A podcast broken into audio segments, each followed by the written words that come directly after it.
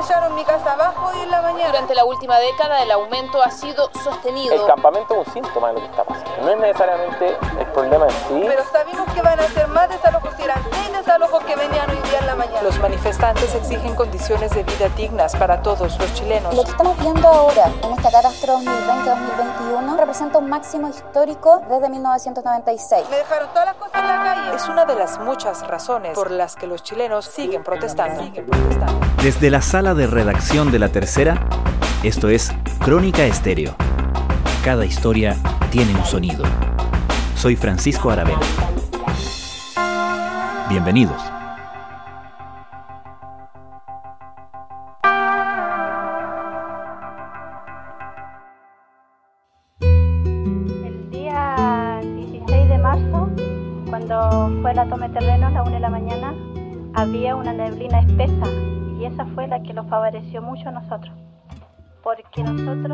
Campamentos han sido siempre una de las manifestaciones más rotundas y elocuentes de la pobreza y la desigualdad en nuestro país.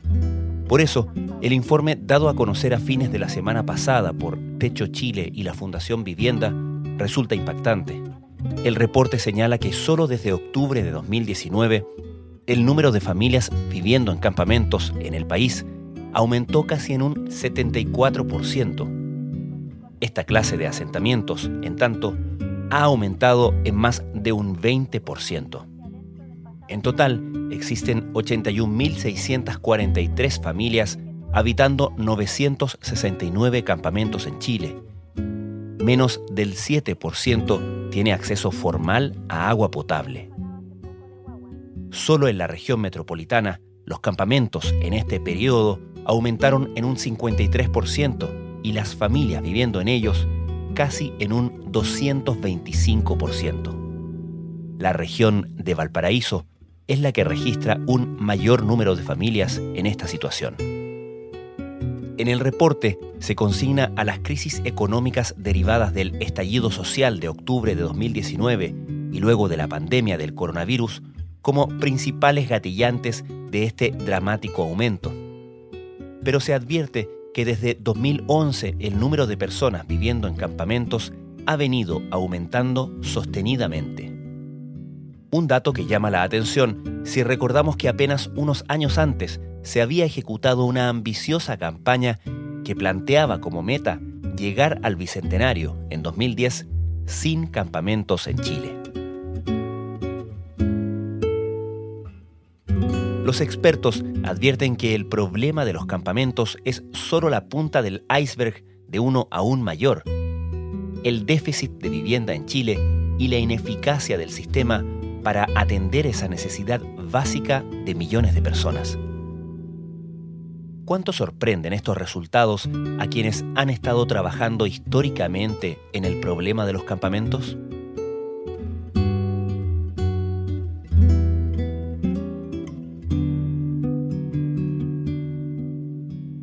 La verdad es que a todos nos sorprende para mal. Nosotros sabíamos de que el año pasado, eh, o sea, desde fines del 2019 y con toda la pandemia, sabíamos que estábamos en un escenario súper preocupante en materia de vivienda. Pía Palacios es directora del Centro de Estudios Socioterritoriales de Techo Chile y Fundación Vivienda.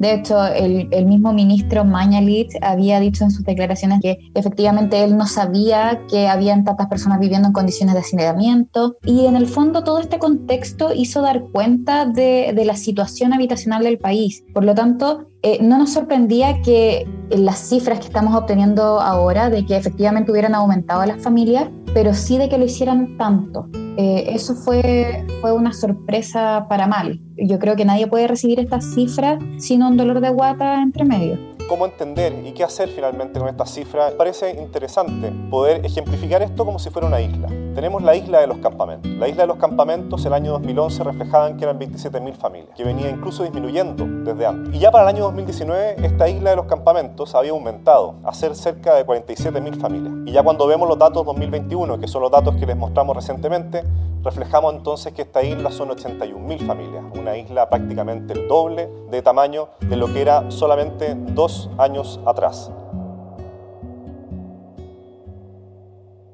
¿Ustedes atribuyen a la pandemia el haber visibilizado este fenómeno o haberlo agravado? ¿O ¿Y en qué proporción una y otra?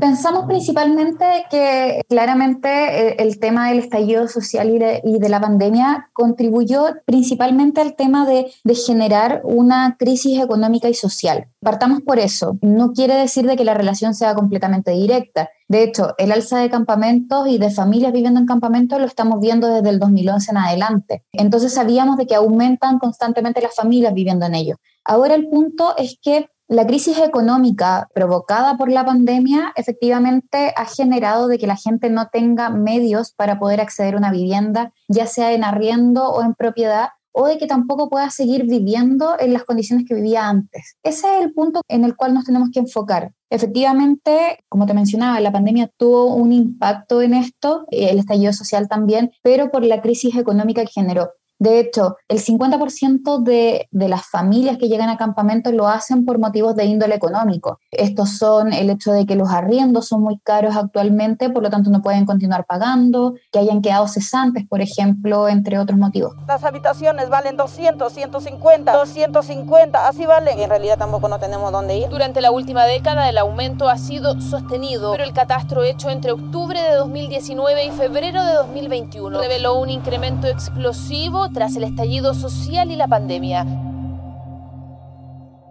¿Cuánto influye el aumento de la inmigración y el fenómeno, cierto, de los migrantes llegando en condiciones bastante vulnerables, bastante pobres a nuestro país? Aquí tenemos que tratar de desmitificar un poco, se ha visto harto en, redes sociales o en la opinión pública en general de que eh, el aumento pasa por, por, las familias de inmigrantes. Eh, esto en realidad lo que hemos podido ver eh, y constatar con los datos no es así. De hecho, de acuerdo al catastro del MIMBO del 2019, el porcentaje de hogares que contaba con un jefe o jefa de hogar migrante correspondía al 30,3%. Y de acuerdo con los datos que recopilamos nosotros en el actual catastro, encontramos a 24.964 familias migrantes y que esto corresponde a un 30,6% del total de las familias. Entonces, esto quiere decir que eh, la cantidad de familias migrantes aumentó en igual proporción que las familias chilenas. Esto eh, sigue siendo de que hay un 30% de familias migrantes, al igual que el catastro anterior, pero también indica de que hay un 70% de familias chilenas y de que por lo tanto el foco no es la migración, sino de que el foco es la vulnerabilidad y el sistema para poder acceder a una solución habitacional. ¿Cuáles fueron los grandes cambios que ustedes observan, ya sea en el contexto o en la política de vivienda, que significó el aumento sostenido de campamentos desde 2011? Principalmente sabemos que el gobierno eh, y los diversos gobiernos que, han estado en, el último tiempo han hecho esfuerzos sobre todo para poder tratar de solucionar el problema del déficit habitacional. El problema es que el déficit habitacional es gigantesco. Estamos hablando de que al 2017 el déficit cuantitativo era de aproximadamente 500.000 familias, o sea, 500.000 viviendas que se necesitaban Ahora la Cámara Chilena de Construcción estaba diciendo que se necesitaban aproximadamente 740.000. Entonces, eh, el hecho de que el gobierno salga anualmente a, a proveer de 20.000 viviendas hace de que efectivamente no sea capaz de, de, abarcar todo el problema del déficit habitacional en el país. En medio de esto, la pandemia ha puesto en evidencia la relevancia del hogar como primera protección para las familias y bajo esta premisa, el Ministerio de Vivienda ha entregado más de 3.000 casas durante estos casi tres meses de emergencia sanitaria y en el fondo tenemos que dar cuenta de que los campamentos son solamente una arista de todo esto, es la parte visible finalmente. Hay muchas personas que viven en condiciones de hacinamiento o allegamiento que, que están marcadas por trayectorias de exclusión habitacional. Entonces no, no hay otra forma de que se visibilicen que no sea mediante un campamento. Entonces, en el fondo, para poder solucionar esto, es súper importante manejar un poquito las cifras. No podemos solucionar el déficit habitacional completo que tenemos con unas políticas que están solucionando solamente algunos. Exactamente, Katy, Felipe, ¿cómo están? Muy buenos días a todos. Y qué agradable dar noticias que tienen que ver con mejorar la calidad de vida de las personas y mejoran considerablemente. Porque estas son las viviendas... Pía todos desde cierta edad en adelante no nos acordamos de la gran campaña que significó esta meta planteada por Techo y esta gran movilización que generó de diferentes actores en torno al objetivo del Bicentenario sin campamentos. Parecía en algún momento, allá en el 2010, parecía una meta no tan ambiciosa, parecía de alguna manera realizable. ¿Qué pasó desde entonces ahora y cómo lo ven y cómo lo viven en una organización que se ha dedicado justamente a esto? Y en realidad hemos visto cómo eh, a, partir de, esta campaña, eh, aún así han aumentado los campamentos a pesar de que se logró convocar una gran cantidad de actores en todo el país. Y yo pienso particularmente de que se hizo mucho con respecto a esto. De hecho, en el 2010 teníamos muchísimos menos campamentos, por lo tanto era, era algo que efectivamente podíamos tratar. Ahora bien, el punto acá es que nos empezamos a dar cuenta con el tiempo de que no basta con solucionar el tema de los campamentos. No basta con que Chile quede sin campamentos completamente, porque como te mencionaba anteriormente, tenemos un grupo importante y la mayor cantidad de déficit habitacional está escondido dentro de las ciudades. Y si es que empezamos a sacar y atacar solamente el tema de los campamentos, que es la parte visible, hay una parte eh, de la población que va a empezar a llegar a campamentos igual, eh, si es que no solucionamos el tema de raíz. Entonces, eso es principalmente lo que pasó. Antes usted dormía con su hijo y su marido, ahora su hijo va a tener una pieza individual. ¿Cuáles son los proyectos que tiene? Nosotros podemos atacar solamente el campamento, pero eso no sirve de nada si es que las respuestas no se dan de una forma completa, de que tenemos que tomarle la urgencia necesaria a la crisis de acceso a la vivienda que estamos viviendo, porque tenemos que tratar de, también de determinar todas las causas que nos llevan a generar un déficit habitacional tan grande como el que tenemos nosotros. Primero, que tenemos un déficit de suelo. Sabemos eso y que además de eso, el suelo está muy caro actualmente para poder construir vivienda social. Pero además de eso, la demanda sigue creciendo. Entonces, que el gobierno plantee las 20.000 viviendas al año como solución, o al menos era lo que se venía viendo hace unos años atrás, no es suficiente para abarcar toda la demanda que hay. Pero también sabemos de que ahora hay una diversidad de, de la demanda y de que hay familias en distintas condiciones viviendo. Ahora sabemos que hay familias, por ejemplo, de que son más pequeñas, otras que son muchísimo más grandes, y eso también genera que una casa de determinado metraje cuadrado con dos o tres dormitorios de repente no es suficiente. Tenemos que saber que hay diversidad de familias y que por lo tanto tienen que haber diversidad de soluciones también. Para los niños, para la familia, porque este barrio va a ser seguro y entonces se impide eh, la droga y la delincuencia. Creo que esto es un ejemplo que hay que seguir. ¿Cómo enfocan entonces desde Techo su misión? Porque en, un momento, y corrígeme si me equivoco, la gran prioridad era justamente poner a las familias bajo un techo. Es decir, desde la solución que no es perfecta, por cierto, pero una solución como una mediagua, ¿cierto? Ahí estaba por lo menos un desde en el trabajo, en el objetivo. La misión, el trabajo, los objetivos, las prioridades de techo han cambiado en función de la complejidad del problema? Claramente desde un tiempo a esta parte comprendemos que no únicamente podemos enfocar nuestros esfuerzos en terminar con los campamentos, por un lado, sí es urgente que muchas familias están viviendo sin techo y que en el corto plazo o en la emergencia necesitan obtener algún techo donde vivir. Eso no lo podemos, no lo podemos obviar. Pero también nuestro foco actualmente es que tenemos que lograr dar solución habitacional a la mayor cantidad posible y de hecho ojalá a todos para poder llegar a un déficit cero. El desafío que actualmente tenemos como fundación es ser capaces de convocar a todos los actores que tienen injerencia en el territorio para poder trabajar en una política pública o en políticas públicas que tengan por finalizar el garantizar el acceso a soluciones habitacionales y que estas soluciones habitacionales obviamente sean dignas, no como se entregaron en algún momento, y que también sean adecuadas, que posean servicios básicos, que tengamos acceso a distintos equipamientos y servicios que provee la ciudad, y que en el fondo sea de un tamaño adecuado también para que se adapte a cada uno de los tipos de familias que hay. Ustedes al presentar el resultado de este catastro plantearon de hecho un modelo de respuesta a este problema. ¿En qué consiste?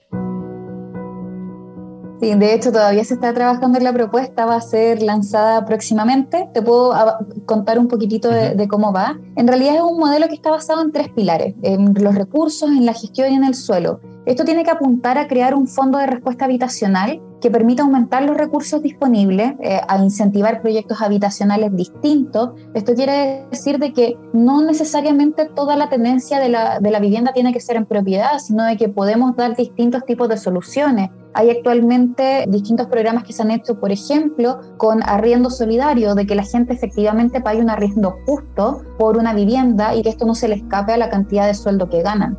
Pero también es necesario permitir una gestión más descentralizada. Esto es clave porque en el fondo no puede proveer el sistema central, el gobierno central, proveer de las distintas soluciones en los distintos territorios. Sabemos que no todos los territorios son los mismos, que no toda la población es la misma en todo el país y por lo tanto cada solución se tiene que adecuar a, cada, a las particularidades de cada uno de estos territorios. Pero también tenemos que fortalecer la gestión social para las familias y ojalá a través de esto podamos lograr un déficit cero en unos 5 o 6 años es a lo que apuntamos. Como Techo Chile y Fundación Vivienda, queremos convocar a la sociedad, a todos los actores, privados, sin fines de lucro, a las comunidades, a los comités de vivienda, a la academia y también al sector público, a unirnos juntos en torno a una épica común, a presentar un nuevo desafío como país. Finalmente, a ser capaces de construir un nuevo techo para Chile. Y ese nuevo techo para Chile es ser capaces de alcanzar el déficit cero, de derrotar el déficit habitacional, no en el largo plazo, en el corto plazo. Nuestra propuesta es construir junto a otros actores una ruta para el déficit cero al año 2025. Sabemos que no es fácil, vamos a tener que pasar distintos obstáculos en él. Probablemente tendremos que tocar temáticas de cómo disponibilizar esos recursos, ante lo cual debemos formular propuestas. Debemos tocar temáticas de cómo descentralizar la gestión. También el suelo es muy relevante, podemos tener recursos y podemos tener gestión, pero sin reordenar el suelo en nuestras principales ciudades, entonces no daremos respuesta a esta crisis habitacional. Y de esa manera responder con urgencia, como se debe, como se puede, a una problemática que hoy día es expresión de injusticia. En un país donde los campamentos son una solución de emergencia para las familias que no tienen vivienda, es un país donde la desigualdad y la injusticia nos está Donde la desigualdad y la injusticia nos está ganando. En el levantamiento de información que han hecho y en general en el trabajo que ustedes hacen en terreno, ¿han abordado el problema de los negocios que se empiezan a mm, establecer? Estoy hablando de negocios informales a través, por ejemplo, de tomas de terreno donde después los, eh, los terrenos empiezan a ser vendidos, de hecho, entre pobladores. Mira, es un tema que particularmente en este catastro nosotros no lo tratamos, pero sí tenemos una postura frente a ello. De hecho, tenemos que tratar de no enfocarnos en el tema de la venta de terrenos. Sabemos que es algo que existe actualmente y lo sabemos completamente. El punto es que la venta de terrenos en los campamentos es el aprovechamiento más horrible que se puede dar porque te estás aprovechando de una persona que ya es vulnerable y que está fuera del sistema o que tiene barreras de entrada muy grandes para poder adquirir una vivienda. Entonces, estafarlos con tierras de que ni siquiera van a ser de ellos es la peor forma de estigmatizar estos asentamientos. Hay que enfocarse no tan solo en esto. El problema finalmente es que el Estado no tiene ninguna acción para poder contener esto. Hay impunidad total en este tema. Por lo tanto, hay que tratar de que el foco no sea este. Sabemos que hay gente súper malintencionada que, que lo está haciendo, pero hay mucha gente que realmente no puede acceder a vivienda de otra forma. En el fondo también se están aprovechando de ello, haciéndoles creer que esa tierra y ese terreno va a ser de ellos. Finalmente, Pía, ¿cuánto de esto le cabe al Estado y cuánto a organizaciones eh, de la sociedad civil o incluso al sector privado? ¿Existe una noción al respecto de proporciones ideales? Necesitamos de todos los actores que trabajen el territorio con nosotros. Obviamente el Estado tiene un rol sumamente importante porque finalmente eh, es el rol también de ellos poder garantizar el acceso a la vivienda digna de todos los habitantes del país. Pero también sabemos que el ámbito privado y el mundo privado tiene mucho que ver con esto. Por lo tanto, necesitamos de estos distintos actores para que efectivamente podamos empezar a conversar eh, y a generar planes que proyecten una solución a futuro y que sea concreta. Las fundaciones, por lo tanto, también tenemos, tenemos un rol sumamente importante. Yo creo que ahora actualmente también estamos haciendo un rol importante, incluso visibilizando este tema, pero tenemos que actuar también como actores coordinadores para que nos vinculemos entre todos y podamos dar una solución habitacional concreta. Compartimos desde el Ministerio de Vivienda el diagnóstico, hay un aumento muy doloroso en asentamientos precarios en Chile y las causas son múltiples. Nosotros estamos proponiendo una nueva política habitacional que sea capaz de entregar soluciones en mucho menos tiempo. Pía Palacios, muchas gracias. Muchas gracias a ti.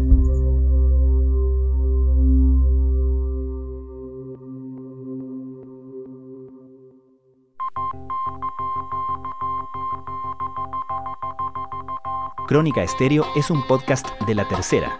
La producción es de Rodrigo Álvarez y la edición de quien les habla, Francisco Aravena. La postproducción de audio es de Michel Poblete. Nuestro tema principal es Hawaiian Silky de Sola Rosa, gentileza de Way Up Records. Nos encontramos mañana con un nuevo episodio de Crónica Estéreo, el primer podcast diario de actualidad de Hispanoamérica.